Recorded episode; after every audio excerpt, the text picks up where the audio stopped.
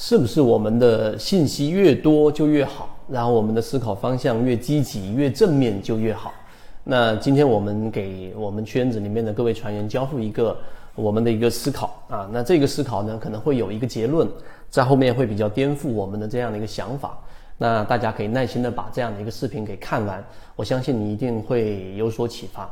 那当然，我们先从一个例子开始啊，就是叫做查尔斯麦考斯基啊，他其实是一个。呃，小说家是一个诗人，然后呢，他基本上很困顿啊，酗酒、赌博，穷困潦倒，那就是在晚上的时候喝醉的时候，偶尔写一写诗而已。那他这样一辈子的这样的一个这样的一种经历，他经历到了三十年，到他三十岁，一直以来往复都是这样子去过他的生活。结果到了五十岁啊，出现了一个机会，什么机会呢？就是不知道是。哪里不对劲了？有一个出版商决定押宝在他身上，说你去写小说吧。然后呢，我们孤注一掷，就押你能够写出一本好的小说，你怎么看？然后呢，麦考斯基给出了一句答复，当时在小说界里面非常有名啊。他就是说我有两个选择，因为麦考斯基，我们先交代一下背景，他本来就是邮局里面的一个分拣员，早上在邮局里面不断的去捡包裹，然后晚上就喝酒。他说：“我摆在我面前有两个选择，第一个选择呢，就是我继续的在邮局里面上班啊，每天上班，然后到最后我疯掉。那另外一种选择呢，就是我去选择我做作家的这个梦啊，写小说，然后呢，呃，可能我会没饭吃，结果我饿死。我的选择是我选择去饿死。那当然啊，就如同我们这个猜想，我相信各位猜一猜能知道，最后麦考斯基花了三周就写了一部小说，叫做《邮局》。”结果就非常畅销，后续他又出了六本非常畅销的小说，结果他就非常非常的这个成功，然后呢一炮而红啊，连他自己都觉得非常的意外。那当然他也赚了很多钱啊，有名了有利了。那这样的一个例子作为今天我们这个思考的一个开头，刚才我们说的是不是越多越好，越正向思考越好呢？为什么拿麦考斯基这样的一个例子来作为开头呢？呃，可能大家会以为这是一个很成功逆袭的例子，他不断的坚持自己写小说的梦想，然后呢，最终达成了成功。但其实并不是这样。为什么我们会这么说呢？因为，呃，在随后的日子当中，他还是一个像 loser 一样，不断的酗酒，不断的赌博，还是过着他原来的这一个日子。最后，在他去世之后，墓志铭上面写上了。这个英文 “Don't try” 就是不要再尝试了。他想反馈给大家的意思就是不要这个死扛啊，不要硬扛，这大致是这样的一个意思。所以我们用这样的一个例子作为一个开头，是想告诉给大家，实际上这个麦考斯基他所取得的成绩，并不是因为他多么积极努力的向上，跟我们之前在圈子里面所说的边界这样的一个话题是一样的。我们在定投这个话题里面说到了边界，在它的边界范围之内。他很努力的精进，因为他逮着了这样的一个机会，可能在五十岁的时候获得这样的一个机会，也就是他这一辈子唯一的一次机会了。所以他很拼命的三周写出一本小说，然后后续不断的写小说，这是在边界范围之内。但是在边界范围之外，这种机缘或者说这样的一个机会是很随机的，所以他非常清晰的认识到一点啊，我先我们先说第一点。他非常清晰地认识到自己就本身就是一个 loser，就是一个失败者，他就是酗酒，他就是有很多的问题，这一点他是非常清晰地认识到的。他反而不是我们所想象中的那样子，然后因为成功了，然后突然之间逆袭了，就变成一个特别好的人了。他还是有他身上很多的问题，他清晰地认识到这一点。这个是我们第一个要讲的话题。所以，我们现在这个社会有点过分的强调于。非常积极、非常正面的思考，认为这样积极正面的思考才是正确的一个方向。但殊不知啊，这其实就是一个我们的一种固执，或者说是一种执念，它让我们不断的去强化或者塑造一个本不属于自己真实样子的一个形态。你可以想象一个场景，就现在。我们身边所围绕的所有广告，对吧？有些人觉得自己长得不够好看，觉得自己很丑，所以在市面上就有很多医美的这种效果，告诉给你，你可以变得更好看，只需要花一点钱，可能只需要五分钟，只需要十分钟，只需要一个小时，一天、三天、五天，你就可以变得很漂亮、很瘦，非常非常的急功近利的这一种现象。那当然，也有些人不是很有钱，很贫困，他会告诉给你，然后。OK，你把钱过来 P to P，对吧？然后呢，我借贷给你，只需要还一点点利息，然后利滚利，利滚利，庞氏骗局就出来了。然后你会发现，这些所有的骗局，或者说这些所有的这一些广告，都是围绕着我们自己本身的一个缺陷或者缺点。那你越是相信这样的广告，其实你就越啊坚信。这个自己会变成这个样子，但实际上你最本心的这种怀疑，就是你其实还是觉得自己不好看，你还是觉得你很穷，所以非常具有讽刺意味的，就是刚才我们所说的这些所有的广告，或者说这些所有围绕在我们身边的这些刺激，都是在不断不断的提醒我们，我们没有那么成功，我们没有那么优秀，所以这一点上呢，我们是第二点我们要认识到的。那这里面就呃想到一句话了，对吧？大家应该也听到过，就是说越小的狗它叫的声音就越大。那这其实就是真正自信的人，他不需要去强调自己多自信，或者真正有钱的人，他是不需要不断的向别人证明我很有钱。所以这是第二点我们要去明白的。第三点，我们非常有兴趣给大家讲到一个这个反馈回路啊，这个反馈回路在我们人脑当中很奇怪。那这个。就用到一个故事啊，这个故事就是我们都听过的一个醉汉躺在那个地方上，说你怎么在这地方躺着呢？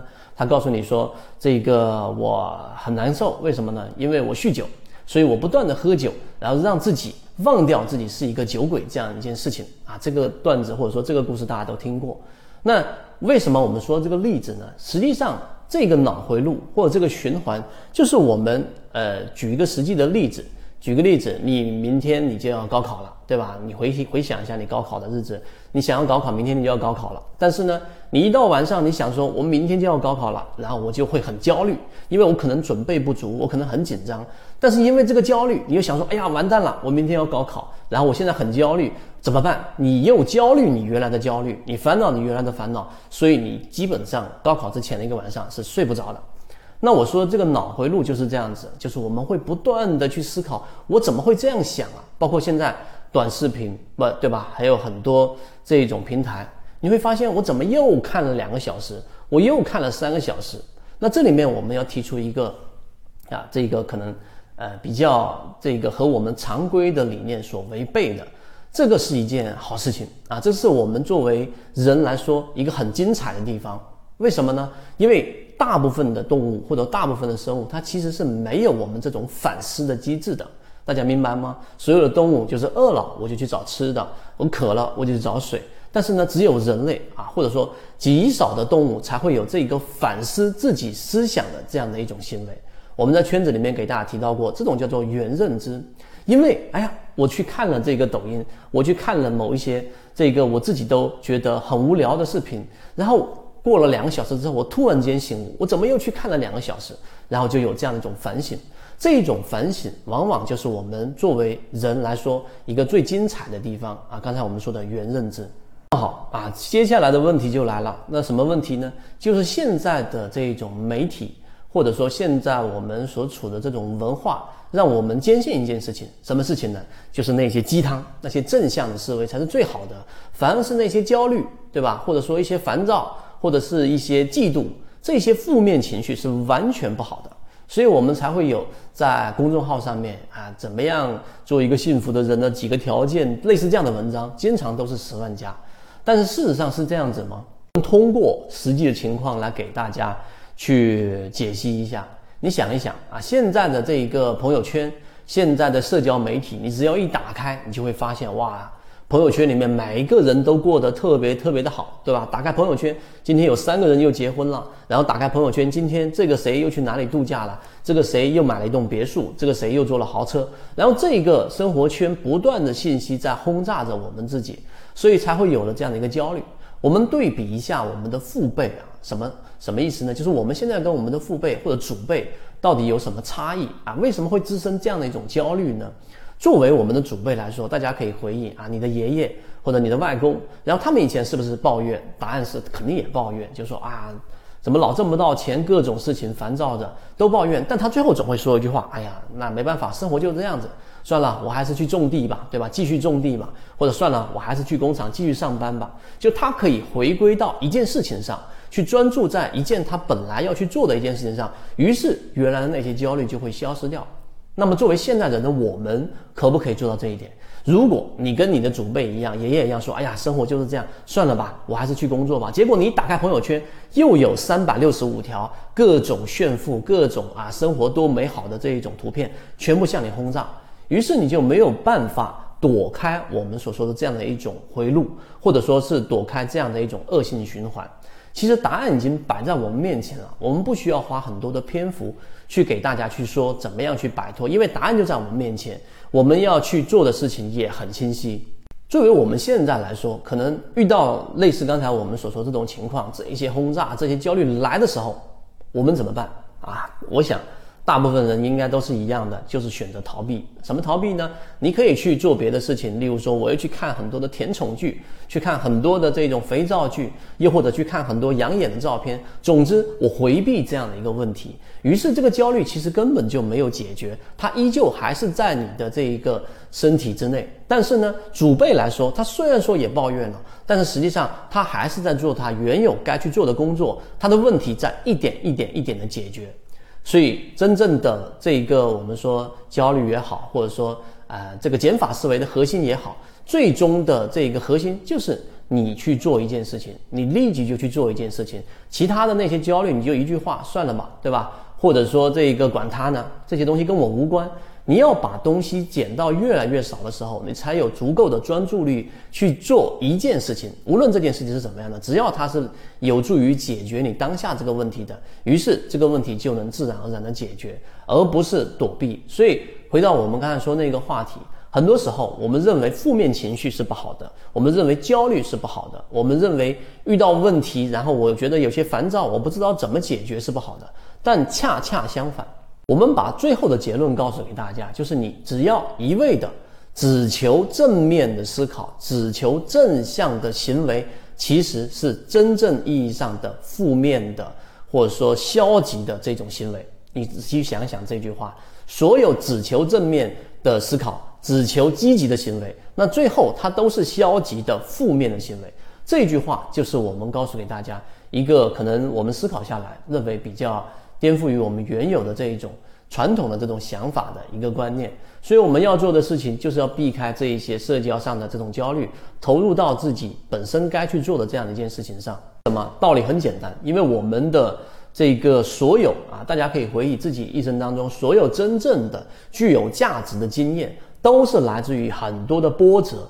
而且还要跟自己不同的这一种负面的声音、消极的这种思考去斗争，最后胜利之后得到的这个经验才是真正有价值的。所以，如果你的这个反思是我之前所回忆，我前面的一段时间全部是积极的、正向的，那一定是假的，那绝对是假的。因为负面的和那些消极的这种情绪，你把它给躲避掉了。你给他回避掉了，你不去面对他，他还是会时不时的会越来越演越烈的出现在你面前，问题并没有得到解决。相反啊，你只要直面他，哪怕是一点点、一点点的推进你原有这个困难的解决，最后这种焦虑的情绪，你会发现它其实就是无病呻吟。所以今天我们对这个话题。